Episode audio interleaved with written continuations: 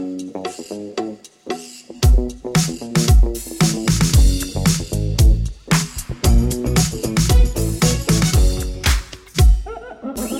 Bonjour et bienvenue au programme jusqu'à 10h des solutions et un invité engagé pour la transition écologique, sociale et sociétale. Aujourd'hui, c'est un invité que tout le monde aime ou presque qui est à mon micro, un grand passionné de la cause animale qui a commencé par s'extasier devant les reptiles. Après tout, chacun son truc, mais il n'est pas connu pour ça. C'est plutôt les yeux levés vers le ciel qu'on a l'habitude de le voir. Les oiseaux donc, c'est un peu sa raison d'être et qu'importe leur taille, leur couleur, leur chant. Par contre, ne lui parlez pas de leur goût. Ça non, s'il a le goût de quelque chose pour nos amis les bêtes, c'est peut-être les coups qu'il a pris devant la France entière pour les protéger des excès de l'homme. Tu vas pas nous avertir ici Allez, allez. Surtout toi, hein C'est pas toi qui vas faire la loi, je te l'ai déjà dit. Je suis très tolérant de nature. Des gens comme ça me rappellent le marquis du chat Carabas. Tout ce qu'il voit leur appartient. Non, l'écologie, c'est la science exacte de la nature.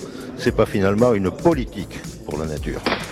Le moins qu'on puisse dire, c'est que vous n'êtes pas dans le cœur des chasseurs et j'ai bien l'impression que c'est réciproque, puisque pour vous, les oiseaux sont les indicateurs de l'état de la biodiversité. Quand ils disparaissent, c'est la vie qui s'estompe. Bon allez, on remet les pieds sur terre parce que l'engagement de votre vie à vous, ce sont les animaux et tous les animaux, à tel point que vous leur avez donné l'opportunité de nous écrire dans votre dernier livre, où cochons, poussins et lapins écrivent à ceux qui les prennent pour des bêtes. Résultat, 17 lettres à lire, le cœur serré pour rappeler que la cause animale c'est la de tous et certainement ce pourquoi votre cœur à vous bat chaque jour. France Inter. Des idées pour demain Valère Correa. Bonjour Alain Bougrain-Dubourg. Bonjour Valère. Bienvenue sur France Inter. On est d'accord qu'entre les chasseurs et vous, c'est pas vraiment l'amour fou?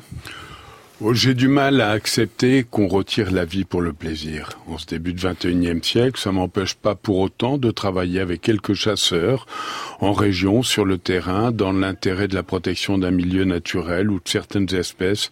Les gypaètes barbus, par exemple, qu'on a réintroduit il y a pas longtemps dans les Cévennes. Les chasseurs étaient là, ils m'ont même embrassé. J'ai trouvé que la journée commençait bien. sur France 5, dans cet à vous, vous avez euh, fustigé le fait que les autorités locales tolèrent euh, encore des pratiques de chasse interdites. Ça existe toujours, ça?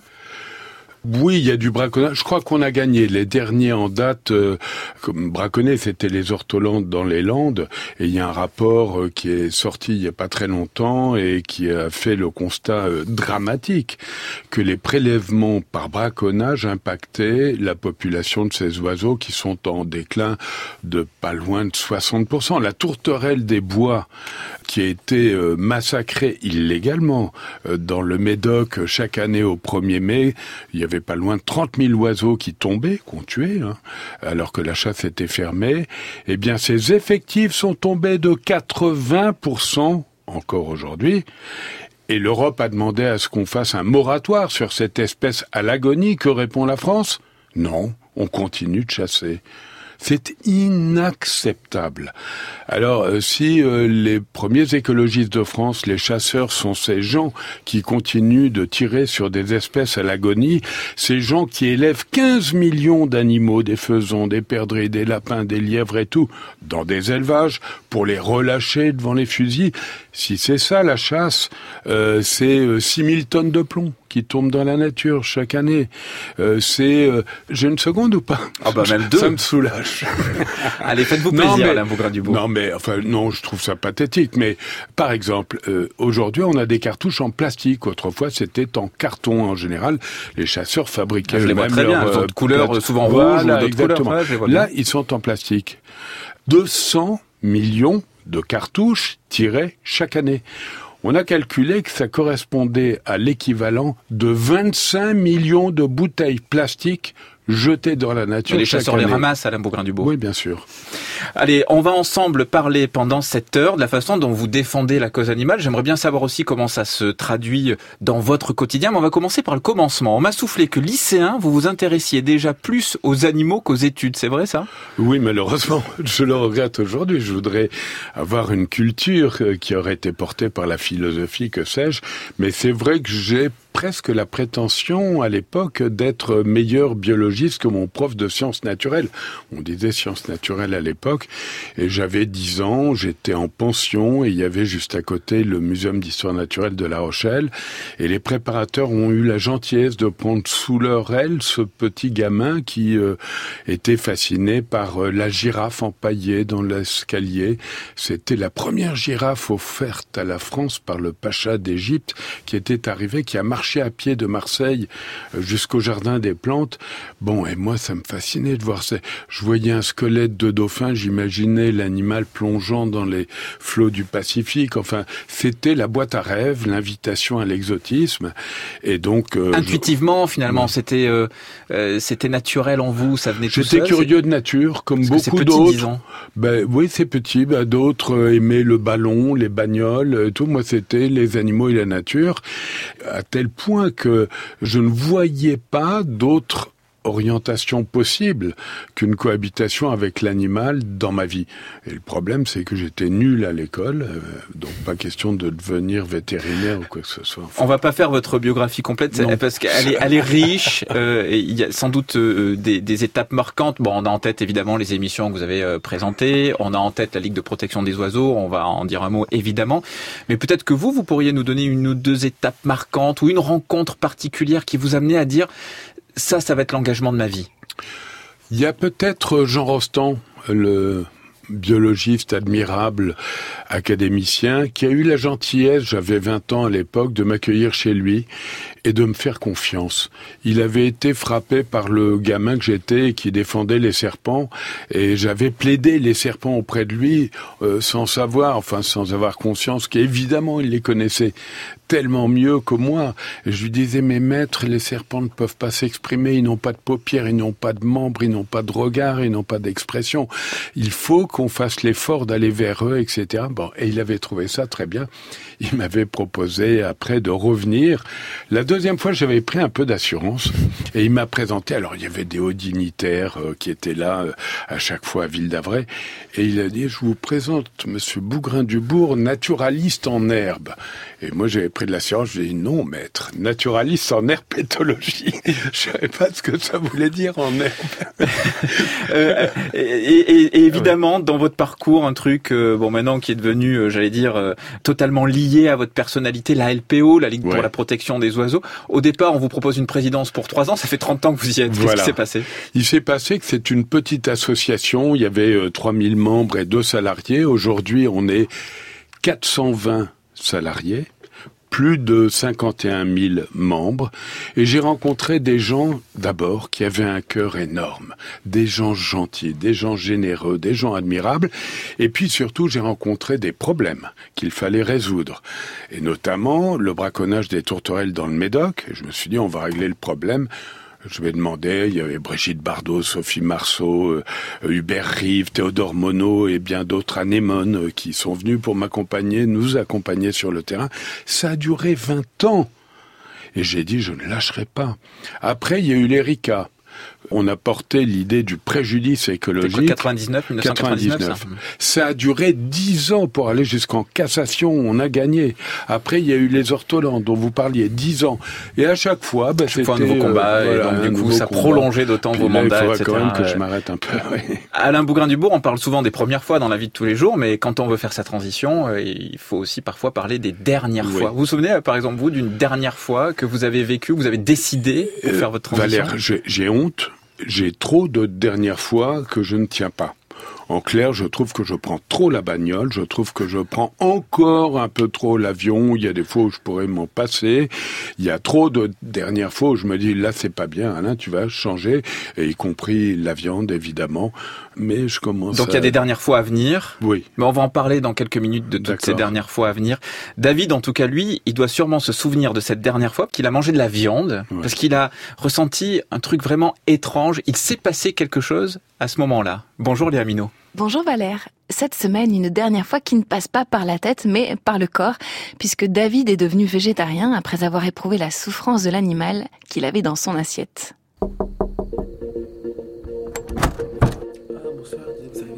Désolée, je me suis un peu perdue au milieu des champs où il y a plein de charolaises euh, à l'extérieur. Je m'appelle David et la dernière fois que j'ai mangé de la viande, c'était en octobre 2018. Je suis arrivé dans le Charolais il y a un an et demi. Et à cette époque-là, je mangeais euh, de la viande, j'étais euh, carnivore, ouais. Et c'est pas une réflexion qu'on vous fait souvent hein, d'être végétarien, alors qu'ici on mange beaucoup de viande quand même. Si, si, souvent on me dit, mais quelle connerie d'être dans le pays de la vache charolaise sans en profiter. Ça me faisait un peu rêver, forcément j'y ai pensé quand on s'est installé ici. Ça m'a fait plaisir d'aller chez le boucher, dans le village à côté, pour avoir une belle côte de bœuf qui coûtait euh, pas très cher. La première, on l'a faite au four, et c'était euh, délicieux. Je sais qu'il en restait le lendemain et je rongeais l'os, quoi, tellement j'adorais ça.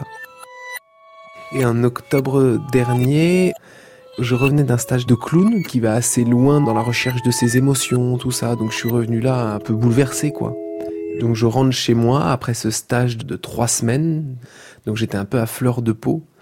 Et mon père venait nous rendre visite pour quelques jours. Et pour fêter ça, euh, je voulais acheter une côte de bœuf. Donc j'étais chez le boucher, où j'allais d'habitude. J'ai acheté euh, une belle côte de bœuf pour le soir. Et je l'ai faite au barbecue, parce qu'il faisait encore euh, bon. C'était un bon repas, elle était bonne, on était content. J'ai souvenir qu'elle était très bleue, à peine cuite. Et je me suis dit que j'aurais dû la laisser un tout petit peu plus pour qu'elle soit vraiment saignante, quoi. C'est vraiment la cuisson que j'adore. Pour avoir le, goût du sang. Et au réveil, je me sentais un peu, un peu patraque, je me sentais un peu mal au ventre, mais ça allait. Le matin, je décide d'aller faire un peu de parapente. Et puis, je reviens vers, vers 15 heures. Et là, je commence vraiment à sentir le, quelque chose qui va pas dans le ventre. Ça commence à me faire mal, quoi. Et, puis, je vais m'allonger la nuit tombait et, je, m'allonge dans le lit et je sais que je me souviens que je commence à pleurer et je sais pas pourquoi les, les mots sortent tout seuls quoi. Je m'excuse auprès de la vache en fait. Je dis euh, pardon, euh, excuse-moi, je savais pas. Je vais être en état un peu second. C'est comme si c'était la douleur de la vache qui parlait en fait. C'est ce que je, m'explique en fait que la vache avait dû sûrement beaucoup souffrir quand on l'a abattue et que du coup la viande devait être euh, pleine de, toxines de peur et d'angoisse et ça va vraiment pas, ça empire la douleur au ventre. Et je sais pas, l'idée me vient d'aller enterrer euh, l'os. Donc euh, je fonce euh, dans la cuisine, j'ouvre la poubelle, je fouille. mon père me voit passer dans le salon, n'a pas décidé avec l'os de la côte de bœuf dans la main. Il fait un peu nuit, il comprend pas ce qui se passe. Et je vais au fond du jardin avec une pelle et je creuse un trou et, et j'enterre l'os. Et puis je fais un, un petit laïus pour m'excuser auprès de la vache. puis j'ai remis la terre. Je suis rentré et c'était fini, c'était parti. J'avais plus de douleur, plus rien. Quand on me demande pourquoi je mange pas de viande, je le raconte pas vraiment ça. Je le dis que je suis tombé malade en mangeant une côte de bœuf. Ça, c'est la version euh, sociale. Parce que je l'explique pas en fait. Moi, si je disais vraiment à chaque fois comment ça s'était passé, on me prendrait pour un fou. Depuis ce jour-là, j'ai pas mangé un gramme de, viande ni de poisson. Est-ce que je peux regarder un petit peu euh, votre frigo par exemple pour voir ce qu'il y a? Oui, bien sûr. Ben, il y a des confitures et des légumes, quoi. Un peu de fromage, et c'est tout. Et comment vous faites pour les protéines alors? On remplace ça par des légumineuses, quoi. Des lentilles, euh, des pois chiches, des pois verts. Euh, et par les œufs aussi. Je me sens bien, je digère beaucoup mieux depuis que j'ai arrêté. Je me sens en pleine forme. Quand je passe à côté de vaches ou de chevaux dans les champs euh, qui m'entourent, ben, je me sens très proche. Je me dis qu'ils doivent sûrement sentir euh, qu'il n'y a pas de viande en moi, peut-être c'est ce que je me raconte. J'ai beaucoup de compassion pour eux, je me sens plus en accord avec euh, l'amour que je porte pour les animaux, en phase avec ce que je pense. Cette décision rejoint euh, une prise de conscience écologique, mais en tout cas c'est pas une décision que j'ai prise pour réduire mon impact environnemental ou quoi que ce soit. Cette décision s'est imposée à moi, donc tant mieux, je suis content parce que du coup elle rejoint ce que je pense de la place que devrait prendre l'être humain sur cette planète. Et pour celles et ceux qui voudraient se lancer et mettre un premier pied dans la porte, il existe le lundi vert qui propose de ne pas manger de viande une fois par semaine la dernière fois que j'ai mangé de la viande. Donc merci les Minot et à la semaine prochaine. Alain Bougrain-Dubourg, vous êtes végétarien, bien sûr. Non. Je fais le lundi vert. Je mange quasiment plus de viande. Donc le lundi vert, c'est euh, euh, on ne mange ni poisson ni viande le, lundi. Une fois par semaine. Ça a été d'ailleurs euh, bousculé. Il y a des gens qui disaient mais ça sert à rien. ça sert peut-être à rien. Ça nous rappelle à notre conscience et ça a moins ce mérite. Non, ce témoignage extrêmement émouvant hein, qu'on vient d'entendre me rappelle une rencontre avec une femme que j'adorais, Marguerite Yourcenar, qui m'avait dit Alain, je ne peux pas digérer la souffrance animale. Et c'est pour ça que je suis végétarienne. Et Plutarque euh, s'interroge sur la première fois qu'on a mangé de la viande parce qu'il estime que initialement on est végétarien. Et celui qui a mangé de la chair, comment a-t-il vécu cela? Et il s'interroge sur ceux qui trouvent qu'il y a un plaisir à cela, et au contraire ceux euh, qui ont surmonté la difficulté pour euh, finalement faire quelque chose contre nature. C'est très intéressant. Alain Bougrain-Dubourg, franchement, je suis un peu scotché, et j'ai été scotché quand j'ai préparé votre venue, parce que je me suis dit, mais c'est pas possible qu'Alain Bougrain-Dubourg ne soit pas végétarien. Vous qui défendez tant la cause animale, qui connaissez tant de choses sur la souffrance animale, expliquez-nous comment c'est possible, comment on peut être en adéquation avec cet engagement de continuer à être carnivore? Je suis pas exemplaire déjà, et j'ai presque envie de dire, mais je mange quasiment plus de viande, mais pourtant j'ai presque envie de dire que peut-être mes propos sont d'autant plus crédibles que je ne suis pas végétarien et encore un peu comme moins tout le monde. vegan, voilà. Et ça me permet de rejeter, mais avec sans réserve, avec détermination, tout ce qui est, par exemple, les œufs numéro 3 et bien d'autres choses, de me battre contre l'élevage industriel et, et voilà. Donc euh, Les œufs numéro 3, c'est quoi? Les œufs en batterie, issus Mmh. des élevages en batterie. Bon, évidemment, je mange pas de lapin. C'est une honte, l'élevage des lapins. 99% des lapins qu'on mange, je crois, viennent d'élevage intensif, donc de, Ah ouais, conditions oui. atroces, quoi. Ouais, ouais. Ouais. Et vous avez un quart de ces lapins qui meurent avant de partir à l'abattoir. Et vous savez à quel âge ils partent à l'abattoir? À deux mois. Non mais qu'est-ce qu'on fait? Quelle industrie odieuse on a générée? Alain Bougrain-Dubourg, on peut dire que vous êtes quasiment devenu le lobbyiste de la biodiversité dans ce pays. Vous avez vos entrées quasiment partout. Vous passez votre temps euh, à courir les ministères, rencontrer des gens, les élites, etc. pour faire changer les choses. Alors, est-ce que vous obtenez des résultats? C'est ce dont on va parler après The Raconteur sur France Inter.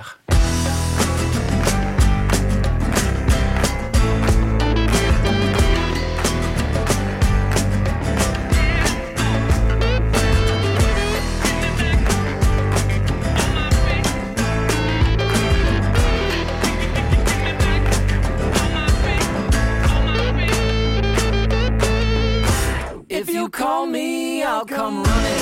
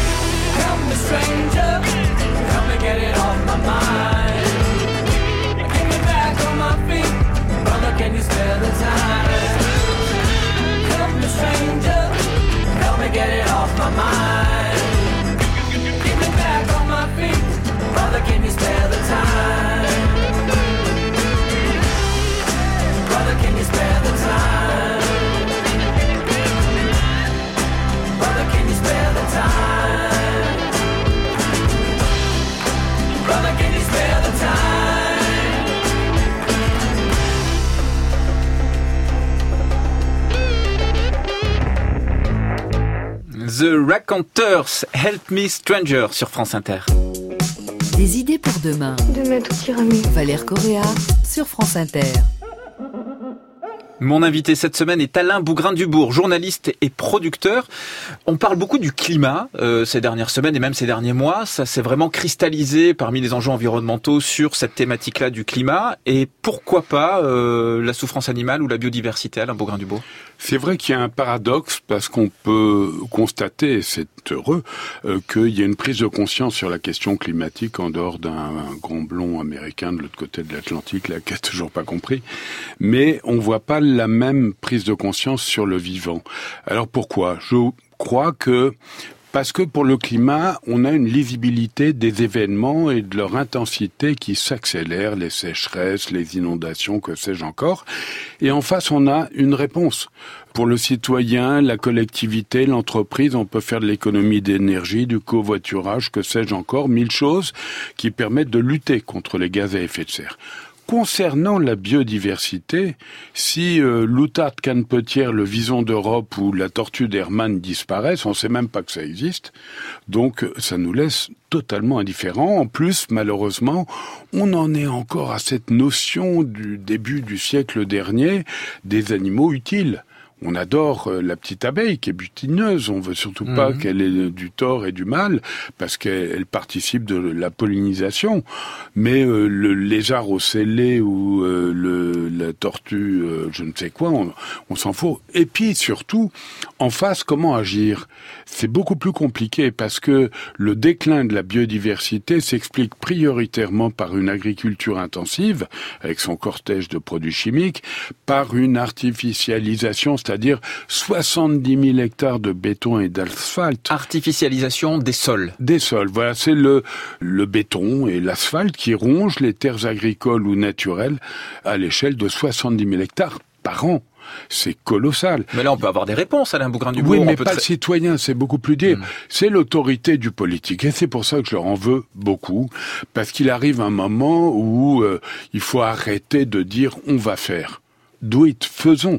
On connaît les causes, maintenant il faut agir. Alors pour agir, il faut de la détermination et du courage. Et euh, je suis désolé de dire que bah, je constate que ça n'est pas au rendez-vous. Il n'y a pas les moyens mis en place. Par exemple, il y a des plans d'action en faveur des espèces on n'a pas les moyens pour aider les espèces. Autrefois, quand on a sauvé, par exemple, il restait moins de 10 couples de cigognes blanches en France. Aujourd'hui, on en a plus de 2000. Le, le faucon pèlerin disparaissait à cause du DDT dans les années 70. Aujourd'hui, il vient Le nidifier. DDT, c'est quoi? C'était un produit chimique euh, très violent qui avait notamment la faculté de fragiliser les coquilles d'œufs des oiseaux, de sorte qu'ils ne pouvaient même plus avoir de poussins. C'était une horreur. Bon, le castor d'Europe avait quasiment disparu et tant d'autres espèces. Toutes ces espèces emblématiques, il y a eu des lois, notamment la loi de 76, il y a eu des engagements, des arrêtés, actions admirables des associations de protection de la nature. On a réussi à les sauver. Mais la situation d'aujourd'hui de la biodiversité sont des stratégies. Est-ce qu'on continue avec la même industrie agricole? Est-ce qu'on continue d'assécher les zones humides pour faire du maïs, de drainer, etc. Voilà. Il y a pas mal de questions, en tout cas ça devient des enjeux. Sans doute les choses ne vont pas assez vite parce qu'il y a une chose que vous n'avez pas dite et le rapport récent de l'ONU euh, sur ce sujet de la biodiversité l'a rappelé, c'est qu'on est en train d'assister à la sixième extinction de masse. Oui. Elle se déroule sous nos yeux, mais c'est surtout qu'elle a la particularité de se dérouler à une vitesse euh, Une incroyable. accélération incroyable. Ben, c'est pas loin, c'est l'IPBES qui est le rassemblement des scientifiques pour la biodiversité. On les appelle souvent le GIEC de la biodiversité. Ils ont tout simplement évalué qu'on connaissait globalement 8 millions d'espèces actuellement et il y a un million d'espèces qui sont sur le déclin et effectivement il y a une accélération comme jamais. Je me fais l'avocat du diable. On peut se dire bon ben après tout, euh, voilà, c'est un peu la loi de la nature. On va perdre un million d'espèces, euh, dont acte. Qu'est-ce que ça change pour l'homme? Ah non, pour moi, c'est un crime contre l'humanité, dans la mesure où l'homme ne survivra pas à l'absence du tissu du vivant. Il ne va pas s'en exonérer, il va pas vivre hors sol. Donc euh, c'est un crime contre l'humanité que de maltraiter la nature. Le seul problème, c'est qu'on considère les espèces mais pas le tissu du vivant. Et en considérant l'espèce, on se dit, on peut s'en passer. Mais quand on constate, et la, et la science nous l'apprend chaque jour davantage, que c'est un tissu où tout est interconnecté, Un écosystème. un écosystème tout simplement, et ben là, euh, ça nous engage à avoir le respect du vivant. Et puis voyez-vous, moi je trouve qu'on est devenus les dominants en un siècle et demi à peine sur la planète, les dominants, et par conséquent, on a aussi un devoir éthique de protection à l'égard des plus faibles. La souffrance animale, euh, c'est pareil, on en parle très peu. Pourtant, les, les, je crois, les Françaises, les Français euh, aiment les animaux, sont euh, Ouais. attendris par. euh, euh, D'abord, ils ont un, foyer sur deux, je crois, un, Un animal, animal de, de domestique de compagnie. ouais, c'est c'est quand même énorme. Et Ouais. puis, on aime les animaux, on aime Walt Disney, on aime les dessins animés, on aime tout ça. Et pourtant, on continue de les manger sans penser à la souffrance qu'ils ont pu C'est endurer. la puissance des lobbying, c'est scandaleux. En octobre dernier, il y avait la loi alimentation agriculture qui avait intégré à la demande de Nicolas Hulot du reste la question du bien-être Que vous animal connaissez bien. que je connais bien ouais. toutes les propositions j'ai participé avec d'autres euh, sur le bien-être animal euh, dans les élevages etc toutes toutes ont été retoquées Mais pourquoi? Il n'y a pas eu une proposition, il n'y a même pas eu façon glyphosate, une potentialité de dire ah bah ça, euh, ouais mais on va le faire dans 5 ans, ça on le fera dans 10 ans. Non, Par quoi on vous a l'expliquez, rejeté- Alain Beaugrain-Dubourg Ah ben c'est l'influence, c'est l'influence des lobbying. Et à chaque fois on nous dit laissez du temps au temps. Nous sommes prêts à laisser du temps encore qu'on est dans dans l'urgence. Vous savez quand vous avez mal aux dents ça vous réveille la nuit, vous avez envie que ça s'arrête. L'enfer que vivent les animaux, c'est ça, à chaque instant. Donc est-ce qu'on a beaucoup de temps devant nous? Je trouve pas. Mais euh, au moins, bon, ok, acceptons qu'on mette un peu de temps. Mais quand vous voyez euh, les parlementaires, ils ont tout rejeté. C'est du mépris, c'est honteux. C'est une connerie politique en plus. En un mot, justement, Alain Bougrain-Dubourg, vous avez vos entrées dans quasiment tous les ministères. Vous connaissez les politiques, vous les rencontrez, vous êtes consulté, vous êtes membre du 16. Est-ce que ça sert à quelque chose, tout ça, toutes ces rencontres et tout ce lobbying citoyen que vous faites? Ben, j'ai peur que ça serait pire si on n'agissait pas. Mais très honnêtement, j'ai honte des résultats. Moi, euh, j'avais porté euh, le statut de l'animal dans le Code civil. Au 16, j'ai été retoqué. C'est vous dire qu'il y a quand même des pressions difficiles. Non, non, euh, l'espoir, c'est l'Europe. L'Europe nous tire vers le haut, tant sur le plan de la biodiversité que de la condition animale. Vous allez prendre un truc très simple, l'expérimentation animale. Il est clairement dit au niveau de la Commission européenne qu'on doit à terme s'exonérer de l'animal dans l'expérimentation. Voilà, c'est un objectif à atteindre et je le disais au ministère de la Recherche, prenez au moins cet objectif. Ne pensez pas qu'éternellement on doive utiliser l'animal pour nos recherches. La réponse? La réponse, oui, oui, on va s'en occuper, Anna. 98% des Français mangent des œufs. En moyenne, nous mangeons 222 œufs par personne et par an. Sauf que le drame, c'est que manger des œufs, ça tue des poules. On ne le sait pas, mais c'est pourtant le cas aujourd'hui. Et c'est un drame. Ça commence à la naissance. Enfin, la sortie de la coquille. On trie les mâles et les femelles. Et les mâles, comme ils ne pondent pas, on les garde pas. Les femelles, elles, vont devenir poules pondeuses. Mais pendant seulement 18 mois. Parce que l'industrie mondiale de l'agroalimentaire ne laisse vivre les poules pondeuses qu'au maximum 18 mois. Après quoi, elles deviennent moins productives et elles sont mises à l'abattoir. On va parler d'œufs, donc, Alain Beaugrain-Dubourg. Vous n'êtes pas venu seul, c'est Fabien Solman, le fondateur de la société Poolhouse, qui vous accompagne. Pourquoi l'avoir choisi? Parce que c'est un type admirable. en tout cas, il porte des idées admirables. Non, ce que j'aime dans la démarche, c'est que il tente de faire reculer la souffrance animale et ça peut être rentable. Ça peut générer du business. Et je crois que à chaque fois qu'on se prend dans la tronche, ah, vous mettez la nature sous cloche, on va, il n'y a pas d'économie derrière et tout. Ben là, on fait la démonstration du contraire.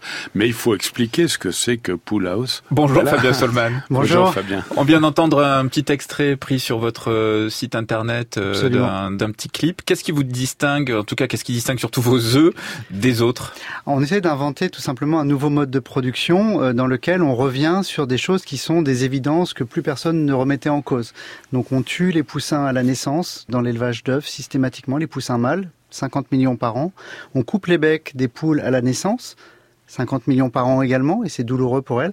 Et enfin, on les tue à l'âge de 18 mois, alors qu'elles sont encore jeunes, elles peuvent vivre 6 à 10 ans et rester productives, mais elles baissent en productivité à 18 mois, et c'est l'âge où on les envoie à l'abattoir. Alors attendez, là, il faut nous expliquer en deux mots parce que on se demande tout de suite, mais pourquoi est-ce qu'on fait ça? Pourquoi tuer ces poussins? Pourquoi couper ses becs? Pourquoi tuer un- des poules à 18 mois? On est dans un système, un mécanisme qui a sa propre économie. On a un, un prix cible de l'œuf à atteindre et il s'obtient de cette façon-là. Et nous, ce qu'on a remis en cause, le point le peut-être le plus étonnant dans notre projet, c'est qu'on a juste changé le prix de l'œuf. Et on a dit, OK, si on veut faire autrement, si on veut arrêter de tuer les poussins, si on veut arrêter de couper les becs, si on veut arrêter de tuer les poules, ça va pas coûter le même prix. Et on a lancé un œuf plus cher qu'on a commencé à commercialiser depuis bientôt deux ans et euh, le public a répondu présent. Donc ce sont des consommateurs, ce sont des personnes qui vont simplement acheter des œufs en magasin et qui agissent pour la- l'apparition d'un nouveau mode de production. Donc les œufs pool house, ce sont euh, des œufs qui ne tuent pas la poule, c'est votre slogan. Ils ne tuent pas la poule parce qu'à 18 mois, une poule est moins féconde, elle fait, elle pond moins d'œufs, donc euh, elle est généralement tuée. Elle est tuée pour en faire quoi d'ailleurs? Qu'est-ce qu'elle devient? Bah, c'est un peu difficile d'avoir les infos précises, mais en l'occurrence, ce qui semblerait, c'est que la plupart partent en Afrique, sont congelées et envoyées en Afrique, où elles sont servies euh, sous forme de nourriture. Ça correspond pas aux standards de consommation occidentaux, mais c'est toujours assez bon pour eux et en fait ça déstabilise entièrement les filières d'élevage euh, sur place donc euh, voilà c'est pas fantastique D'accord. Donc ça c'est pour les poules. Vous vous les laissez vivre. euh, on les le- laisse le vivre temps, et surtout euh, on les laisse vie pondre. Elles vont pondre finalement. On Mais oublie, moins. On oublie qu'elles continuent à pondre. Effectivement, elles vont pondre moins. Le rythme ne sera pas le même, euh, mais finalement ces œufs sont tout à fait consommables et les particuliers qui ont des poules chez eux le savent très bien. Une poule de 2 ans, de 3 ans, de 4 ans pond des œufs et ils sont très bons. Un dernier mot peut-être sur le prix. Vous l'avez évoqué tout à l'heure. Il faut payer le prix. Euh, je vous ai déjà aussi interpellé sur ce point-là. On est quand même à 1 euro l'œuf. C'est Absolument très cher. Ça n'est pas accessible à tous. Notre produit euh, est plus cher à produire. Euh, on a des surprises pour la rentrée. On va être capable de travailler sur ce sujet-là. Mais de toute façon, il y a un surcoût euh, lié à la production d'un œuf, d'une poule qui Mhm. va euh, vivre l'ensemble de sa vie. Et ça pose toujours la question de payer le juste prix aussi, des mauvaises habitudes qu'on a, etc. Mais enfin là, c'est un, un En fait, le consommateur sujet, hein. nous suit. C'est une protéine animale qui est pas si chère euh, comparée à d'autres. 6 œufs, c'est presque 500 grammes. Comparé à 500 grammes de viande ou 500 grammes de fromage, c'est euh, une protéine excellente aussi. Tous les nutritionnistes le reconnaissent. Donc voilà, il y a un prix à payer. Merci beaucoup, en tout cas, euh, d'être venu avec Alain. Bougrain-Dubourg. Merci Fabien Solman, vous êtes donc président de la société Pool House. Alain Bougrain-Dubourg, je pense que tout le monde vous imaginez végétarien, donc moi le premier, en fait, vous ne l'êtes pas. Mais enfin, vous devez bien avoir quelques habitudes qui sont euh, totalement euh, convergentes et dans la logique de tous vos engagements. J'espère que vous allez tout me dire après Émilie Loiseau sur France Inter.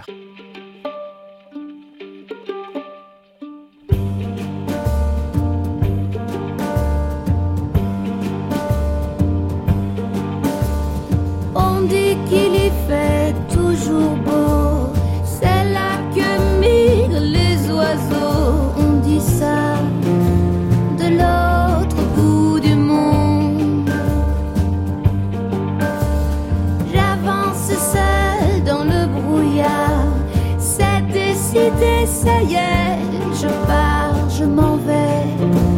À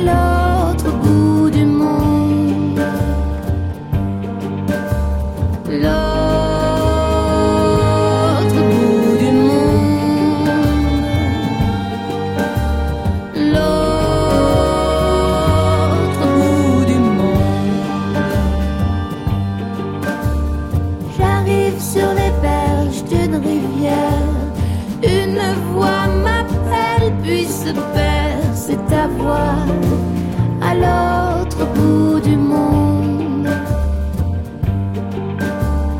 Ta voix qui me dit mon trésor. Tout ce temps je n'étais pas mort. Je vivais à l'autre bout du monde. L'autre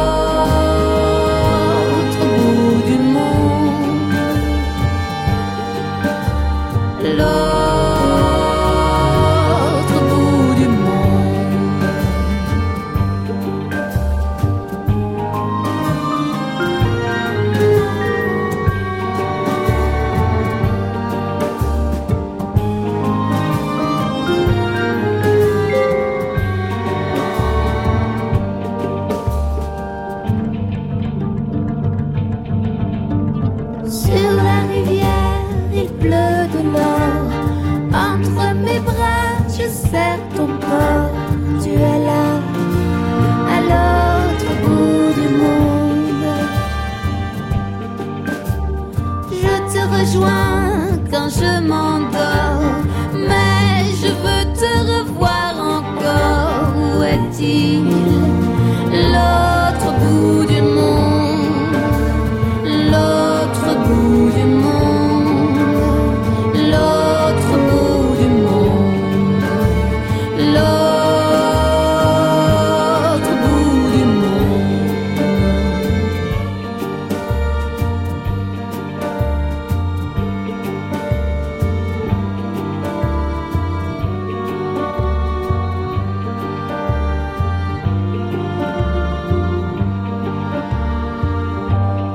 L'autre bout du monde sur France Inter. Êtes-vous libre demain France Inter, des idées pour demain. Entendu à demain. Valère Correa. Alain Bougrain-Dubourg est mon invité. Vous êtes journaliste et producteur, grand défenseur de la cause animale, de la biodiversité. Dans votre dernier ouvrage, euh, Lettres des animaux à ceux qui les prennent pour des bêtes, vous donnez aussi la parole au peuple des tout petits êtres vivants qui vivent sous terre. C'est un peu les grands oubliés de la biodiversité, eux. Oui, on commence à les découvrir, notamment grâce au, au cri d'alarme lancé par les scientifiques et les fameux scientifiques de l'IPBES, dont le président euh, euh, Watson indiquait qu'au fond, euh, on n'aime pas, on s'attarde pas sur les vers de terre parce qu'ils n'ont pas de regard, ils n'ont pas de pattes et sont des animaux venus d'une autre planète. Alors qu'on en a grand besoin, évidemment. Et on sait bien que l'essentiel du vivant se trouve sous nos pieds. Et euh, il y a eu des travaux admirables qui ont été conduits notamment par les Bourguignons et qui nous montrent que si on, creuse dans la terre, eh ben on voit une terre vivante. On peut faire, chacun d'entre nous peut faire l'essai, hein, en creusant à 50 cm ou tout au contraire une terre morte. Or tous ces micro-organismes participent de la régénération du vivant avec euh, évidemment toute la, la partie supérieure qu'ils vont descendre tranquillement, végétale, et, et ils vont mélanger avec le minéral. C'est magique, c'est incroyable. Oui, les vers de terre sont effectivement très utiles dans la terre, en sûr. effet, y compris euh, pour l'agriculture Ouais. et pour tout Ouais, un tas de, de raisons.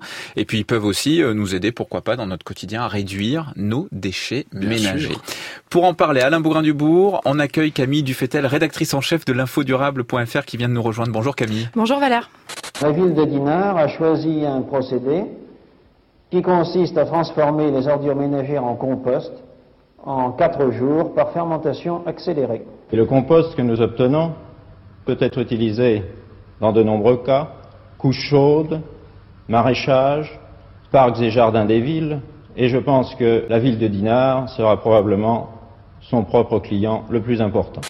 Et on va donc jeter un œil dans le rétroviseur des solutions et parler, on l'a compris, compost.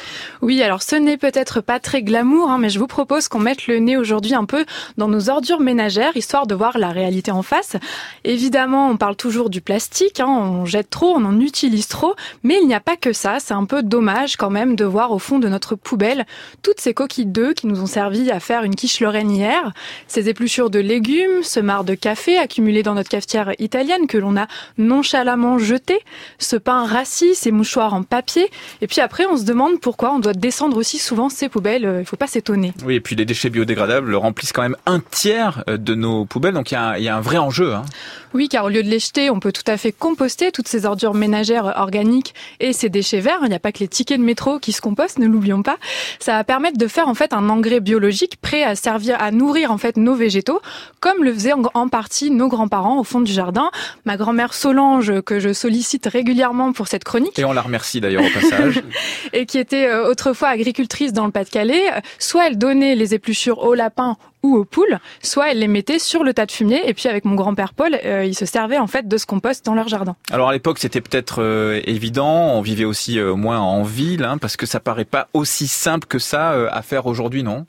Oui, alors on aime bien euh, se trouver des excuses généralement quand il s'agit de bousculer ses habitudes, mais franchement, ce ne sont pas les solutions qui manquent aujourd'hui. Euh, et si on veut devenir zéro déchet ou presque, il y a- vraiment là un moyen simple d'agir. Les solutions, elles se modernisent aujourd'hui. Le compost, ce n'est pas forcément et uniquement faire un tas au fond de son jardin. Déjà, on peut utiliser des, des bacs à compost. hein. Il y a trois règles simples à retenir. Faire attention à ce qu'on met dans son bac parce que l'on n'y dépose pas n'importe quel déchet. Surveiller euh, l'aération et l'humidité et puis euh, savoir reconnaître lorsque son compost est mûr. Donc voilà, c'est pas si compliqué. Il existe plein de guides pour apprendre tout ça. Et puis si on vit en appartement, on peut là avoir recours au lombric-compostage. Voilà, donc là on fait le lien avec ce qu'on disait avec Alain Voilà. Bougrain-Dubourg à l'instant. En gros, on composte ces déchets grâce à des vers de terre, sont donc des lombrics, c'est ça? Oui, alors dit comme ça, ça ne fait pas vraiment rêver. D'avoir des vers de terre chez soi, mais ça se fait très bien avec un système de plateau, quelques couches de papier journal au fond, une couche de terreau au-dessus, des verres et hop, on va pouvoir placer sur le lit du terreau du carton humidifié découpé en fines lamelles par exemple et y déposer ces déchets organiques qui seront décomposés par les vers, des bactéries et des champignons. Les vers vont dégager une matière, le lombricompost, et un liquide, le lombrité, un engrais très concentré. Oui, donc utile. Et puis si Camille, on n'a vraiment pas envie de faire le compost chez soi, il y a des solutions? Bah, rien ne nous empêche en fait de mettre nos déchets organiques de côté et de les amener sur un site de compostage de proximité. Il suffit de se renseigner auprès de sa mairie. euh, et puis, je précise que la loi de transition énergétique pour la croissance verte prévoit la généralisation du tri à la source des biodéchets d'ici 2025. hein. donc, fini les excuses, ça devrait devenir peu à peu euh, un nouveau réflexe évident pour en les Français. espérant que cette loi euh, reste dans le marbre et qu'elle soit pas amendée d'ici là. En tout cas, on va surveiller. Merci beaucoup Camille Dufetel. Rendez-vous sur l'infodurable.fr pour plus d'infos sur le compost. Alain Bougrain-Dubourg, vous, vous compostez, vous, euh, au quotidien? Euh, oui, j'ai une maison dans laquelle je composte quand je suis là, pour tout vous dire. Si vous dites une maison dans laquelle je composte, c'est qu'il y en a une dans laquelle vous ne compostez pas. Euh, ben, L'autre, c'est un appartement où effectivement je ne composte pas en appartement. Et le lombricompostage dont Oui, vient de parler Camille, bonne, pourquoi mais pas bien, ça pourrait être. C'est parce que je suis rarement là. Je... Ils sont très autonomes, les vers de terre. ouais. Et il existe Non, mais- des maîtres composteurs, vous saviez ça? Alors moi j'ai appris ça il y a Ouais, quelques ouais, mois, c'est un très joli nom, je trouve, les maîtres composteurs. Ils vous accompagnent pour mettre en place votre compost. Et ça marche de mieux en mieux. Voilà. Euh, Alain Bougrain-Dubourg, vous êtes donc un quasi-végétarien et vous faites partie des, des signataires du lundi vert, on en parlait tout à l'heure. Pourquoi euh, défendre un seul jour par semaine sans viande et pas tous les jours? C'est la question hein, qu'on a posée aux signataires de, de cet appel dont je fais partie, Ouais. je le dis au passage. Parce que c'est la première marche de l'escalier et je trouve que c'est bien et très honnêtement tous les lundis ça nous interroge euh, sur justement l'engagement à venir et donc euh, à mon avis euh, c'est une porte qui s'ouvre vers euh, une démarche végétarienne. Voilà. Qu'est-ce que vous avez changé là dans les dernières années, décennies Est-ce que vous avez commencé à faire votre transition dans votre vie de tous les jours? Oui, j'ai encore une fois, je ne suis pas exemplaire. Moi, je m'investis beaucoup dans euh, la vie associative. Et c'est une chose que je recommande à tous. À chaque fois, on me dit, ah bah, qu'est-ce qu'on peut faire Eh bien, adhérer à une association de protection animale ou de la nature. D'abord, c'est un geste de solidarité. Ensuite, quand on va taper euh, aux portes des décideurs, plus on est représentatif, donc nombreux, plus on peut être écouté. Et donc c'est très très important d'adhérer aux associations. Et en plus, dans la vie associative, on trouve euh, vraiment une, euh, une relation de convivialité, de l'intérêt général. Euh, c'est une rupture de solitude pour certains. C'est voilà une ouverture d'esprit. Et, c'est vraiment ce que je recommande. Voilà, on me dit ah, qu'est-ce que je peux faire à mon niveau? Ben adhérer. Par ailleurs, vous avez des habitudes alimentaires. Vous me disiez plutôt être tourné vers la bio, vers le local. C'est pas un truc de riche tout ça pour vous? Si, c'est ce qu'on disait, je me souviens au Grenelle de l'environnement qui remonte à une dizaine d'années, quand on a voulu développer le bio, c'était l'une des priorités dans les recommandations. Et à l'époque, c'était les bobos parisiens, vous vous rendez pas compte, ça coûte un œil et jamais. Vous allez aujourd'hui dans les grandes surfaces, vous avez des linéaires à l'infini sur du bio qui peut être discutable. parce Oui, d'ailleurs, ça se discute en ce moment. Vous avez vu, il y a bio et bio. euh, voilà. Il y a bio et bio. Essayez de regarder c'est- le bio plutôt local, plus, made in euh, France, voilà, possible. Enfin, évidemment. voilà. N'empêche que ça y est, l'engagement Mm. est donné. On le voit également avec euh, Poulaos, avec Mm. le prix des œufs qui est élevé. Il n'y a pas de doute, très élevé même. N'empêche qu'il y a des gens qui sont prêts à payer pour vivre mieux. Et plus ils seront nombreux, ces gens-là, eh bien, euh, moins l'œuf coûtera et, et on peut l'appliquer à bien d'autres secteurs encore. Et Sur quel sujet vous aimeriez encore faire votre transition? Je crois que la souffrance animale est une chose qui me perturbe. Franchement, euh, encore une fois, il faut euh, souffrir pour imaginer ce que l'autre peut ressentir. Et quand on a la capacité à faire reculer cette souffrance alors qu'on continue de mettre le couvercle sur cette marmite de souffrance, je trouve qu'on est, euh, on est vraiment coupable, quoi. Euh, vous savez, quand on n'est pas bien, euh, on a une bronchite, on est tombé, on a mal. D'un seul coup, les évidences s'imposent. Ben, les animaux, ils subissent ce cortège d'horreur en permanence. Et quand on a capacité de faire autrement, et encore une fois, je ne suis pas végétarien, je crois vraiment on a le devoir de le faire. Je suis sidéré de voir combien les élus restent indifférents malgré euh, les grandes démonstrations. Je vais vous donner un exemple. C'est extrêmement difficile aujourd'hui en France de faire interdire les cirques sans animaux sauvages. Moi, j'ai euh, eu le bonheur d'aller tourner les tigres, par exemple. Un tigre en Inde, même s'il a de quoi bouffer, il a besoin de 50 km carrés et de vivre en solitaire. Dans un cirque, hein, on est en Il plein a été, 60 il y en au a un peu. euh. Il a, il a 9 mètres carrés de sûr et on le met en cohabitation forcée avec euh, des lions et d'autres tigres. Mmh. Et il aura beau être élevé au biberon avec amour de génération en génération, ça ne deviendra pas un chat, ça restera un tigre avec ses besoins fondamentaux et c'est ça qu'on exhibe à des enfants. Mais c'est une misère inacceptable. Alain Bougrain-Dubourg, sur un plateau de télé, On n'est pas couché, pour ne pas le nommer, sur France 2, vous avez déclaré que les consommateurs auraient plus de pouvoir avec leur carte bleue qu'avec un bulletin de vote. Ah oui, il n'y a aucun doute. On le voit. Euh, par exemple, l'élevage en batterie, les poules pondeuses en batterie dont on a parlé tout à l'heure, eh bien, sont les consommateurs qui ont fait le choix de rejeter les œufs numéro 3. Hein, il faut pas les bouffer, ceux-là. Et euh, finalement, les distributeurs, les grandes surfaces qui se sont dit on n'en veut plus. Alors que euh, dans la loi, ça reste autorisé. Euh, Donc c'est plus utile ça que euh, les 13% pour les écolos aux dernières élections européennes? Les deux sont utiles parce que les 13% des écolos, 13,5 du reste, ça leur fera plaisir. Euh, ça nous indique quand même qu'il y a une mutation de la société. Et je pense que peut-être euh, ils ont obtenu ce score parce qu'ils ont parlé aussi de la condition animale et de la biodiversité. La coutume dans cette émission, c'est de finir par cette question et d'y répondre rapidement. Est-ce que vous pensez vraiment que tous les petits gestes qu'on prône aujourd'hui pour faire cette transition, on en appelle aux consommateurs, aux citoyens, est-ce que ça compte vraiment? C'est essentiel, ne serait-ce que pour sa conscience. Merci Alain Beaugrain-Dubourg d'avoir accepté mon invitation. Je rappelle euh, votre dernier livre, Lettres des animaux à ceux qui les prennent pour des bêtes. C'est paru aux échappés, ça se lit vite, ça fait mal, mais en même temps, ça fait du bien.